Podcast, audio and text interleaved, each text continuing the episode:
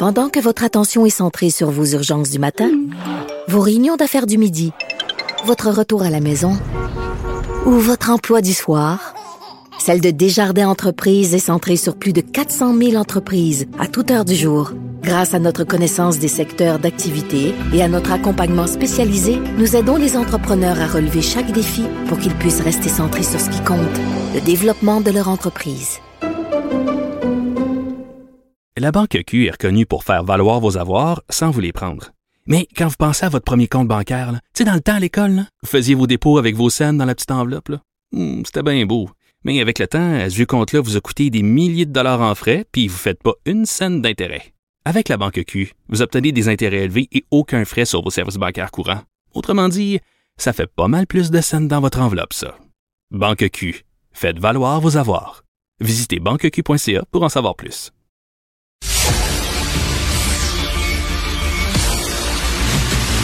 Jean-François Lisée. On va juste dire qu'on est d'accord. Thomas Mulcair. Je te donne 100% raison. La rencontre. C'est vraiment une gaffe majeure. Tu viens de changer de position. Ce qui est bon pour Pitou est bon pour Minou. La rencontre. Lisée. Mulcair. Alors Thomas et Jean-François, je veux savoir où vous étiez hier. Qu'est-ce que vous faisiez lorsque vous avez appris qu'il y a une centrale nucléaire qui était en feu et qui euh, aurait peut-être explosé? Et comment vous avez réagi, Thomas? J'étais en train de revenir à la maison après avoir fait la joute et c'est Catherine, ma femme, qui m'a appelé pour me le dire. Elle dit, regarde ce qui vient de sortir en ligne. Et j'en revenais tout simplement pas. Et c'est très important ce que tu as dit tantôt, mais les effets de Tchernobyl, il y a eu des, toutes sortes de documentaires et d'analyses de ça, mais parler avec des gens en Europe, en ça dépend beaucoup de ton gouvernement. En Belgique, le gouvernement a joué ça by the book. Ils sont allés dans tous les marchés. Tout ce qui s'appelait laitue qui était dans les champs, tout ce qui était au sol, ils ont arraché, détruit. Les gens n'avaient pas le droit d'acheter des légumes frais des, champs après Tchernobyl, le temps que les, les isotopes radioactifs tombent et soient dans la terre. Ils voulaient pas que les gens mangent ça. Mm. La France n'a pas fait ça et c'est extraordinaire. Tu regardes les résultats. Les cancers, en Belgique versus les autres pays qui n'ont pas agi de la sorte. Ah oui. Il y a énormément de cancers très spécifiques, puis en bande. Tu sais, tel cancer, telle distance de Tchernobyl. C'est de ça qu'il s'agit. C'est pas juste l'effet de l'explosion, qui est déjà en soi pourrait être terrible, mais c'est aussi ce que ça représente long terme. Et c'est ça qui est terrible avec ce que l'irresponsabilité. On, manque de synonymes. On va chercher notre dictionnaire pour mm-hmm. chercher les mots pour décrire mm-hmm. l'irresponsabilité grotesque, mais j'ai pas vu l'entrevue dont tu as parlé, Richard, le gars du KGB, mm.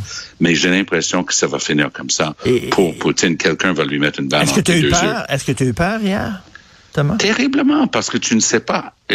C'était en feu. Alors justement, ça fait Three Mile Island hein, aux États-Unis.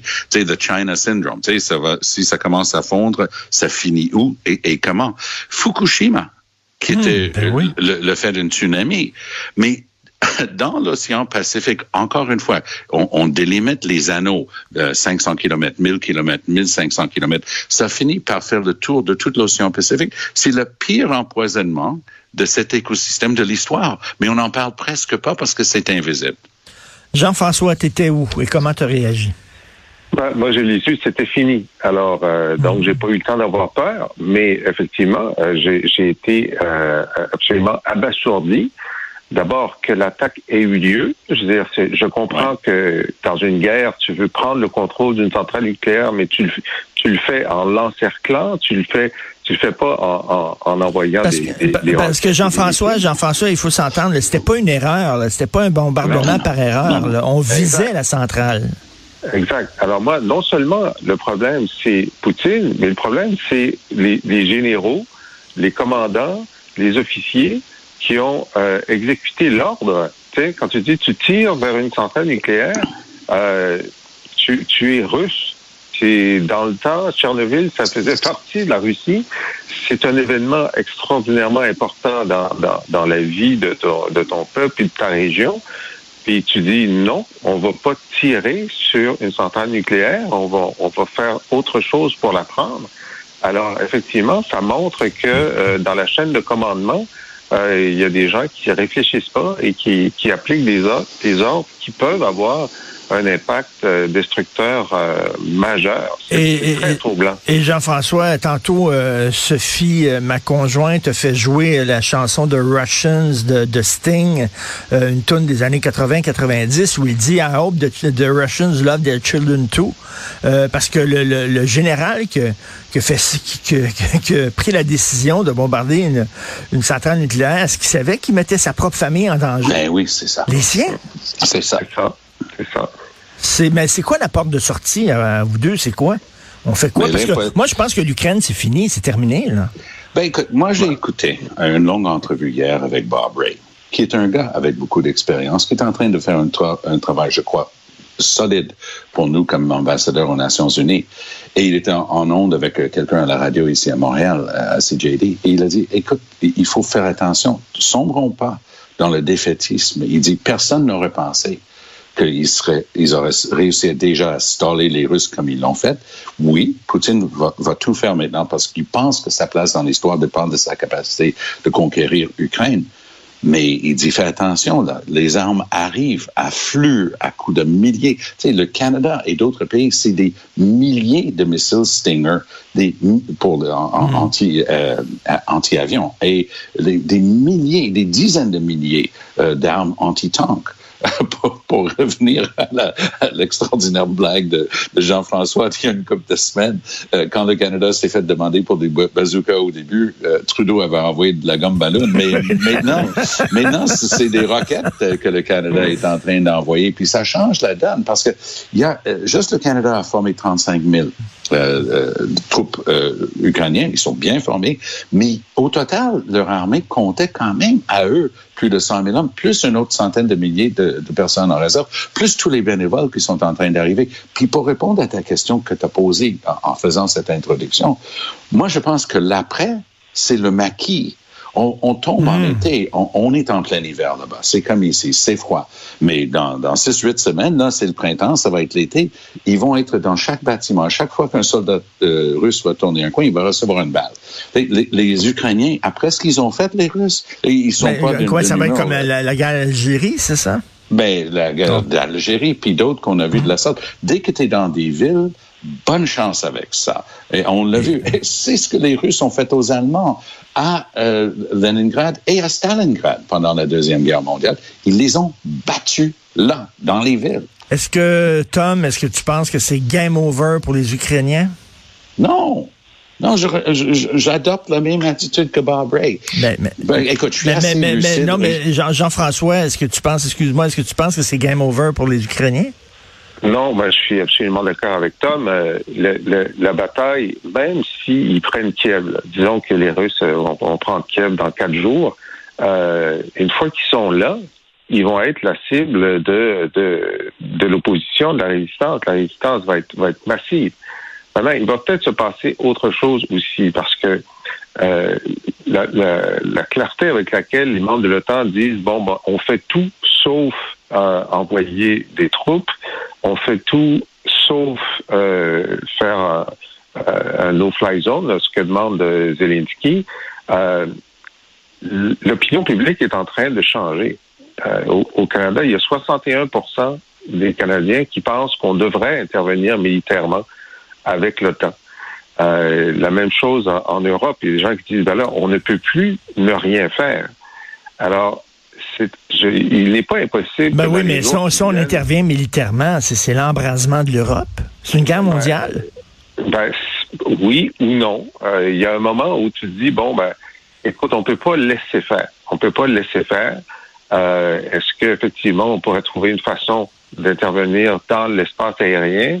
Euh, Est-ce qu'on pourrait faire en sorte qu'il y ait des troupes qui viennent qui viennent appuyer les, les, les Ukrainiens? Parce que on se dit, ben là, on a même vu la carte euh, du, euh, du dictateur euh, biélorusse qui montrait que il semblait y avoir une, un plan pour envahir la Moldovie, qui est un pays indépendant, en plus de l'Ukraine. On se dit, ben là, si, si c'est juste une première étape, peut-être qu'il faudrait l'arrêter là.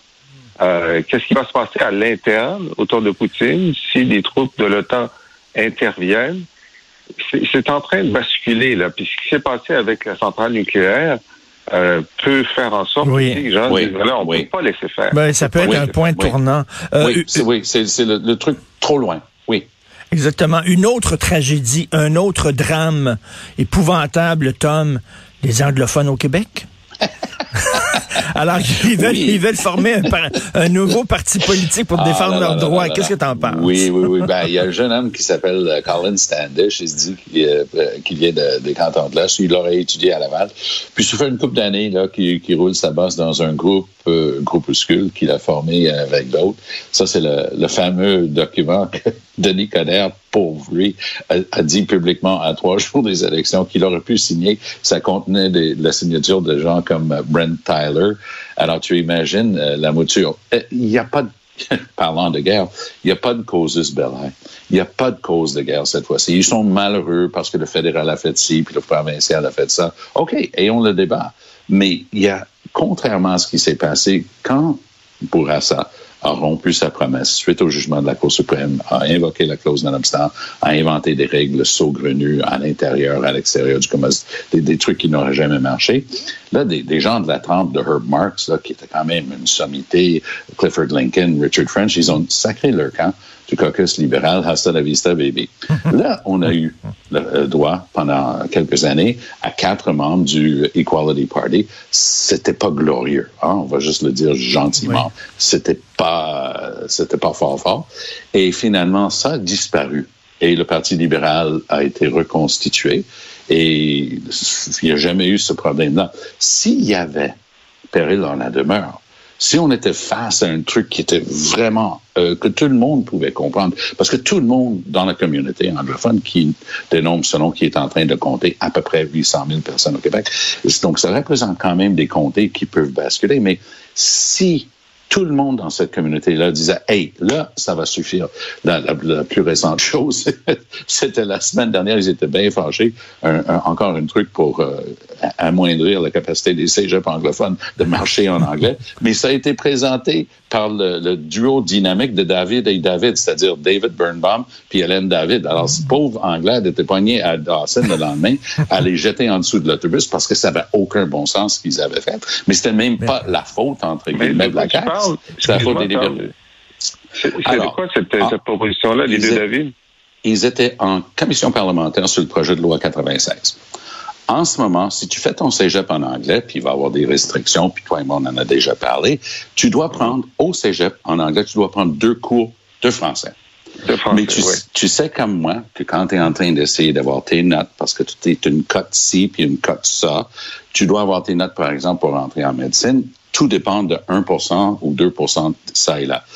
Là, ils avaient décidé, parce qu'il y avait un papier du Parti libéral du Québec qui disait, ben, il faudrait qu'ils prennent des cours dans leur domaine d'études en français. Donc, tu peux imaginer celui ou celle qui s'en va faire ses études en médecine, qui se bat pour avoir des 96 au lieu des 94 pour pouvoir avoir la fameuse cote pour rentrer.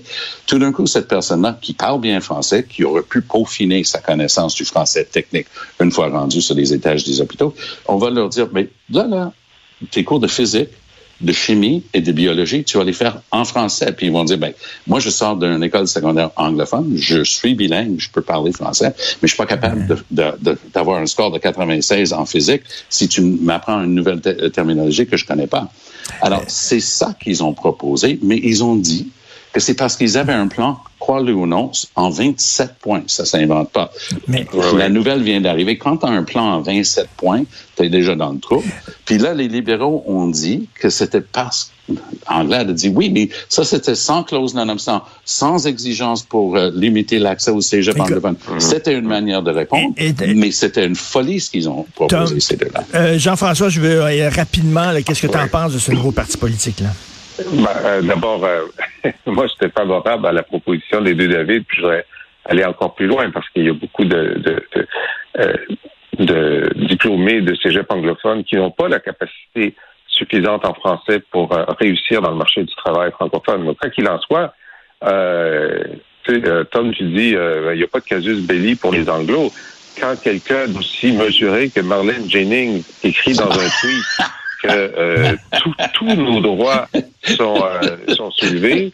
Quand euh, Mme Goldwater qui dit qu'on est proche de la Gestapo avec la loi 96, Ben, ça. dans, dans, dans la communauté anglophone, en ce moment, il y a des gens qui pensent qu'il y a un casus belli et euh, il y a certainement de l'écho pour un, un parti qui, euh, qui reprendrait ces propos-là. Je veux dire, ils sont assez sont assez répandus, euh, cette idée que écoute- la loi la loi écoute, 21 mais- et la loi pauvre- 96 pauvre- sont des je- directs aux droits fondamentaux des, des anglophones. Malheureusement, c'est tout le temps qu'il nous reste. Ah, Merci Richard, beaucoup. Tu nous ben prives, oui. Tu nous prives. Ben oui, on, on continuera ça lundi. Bon week-end.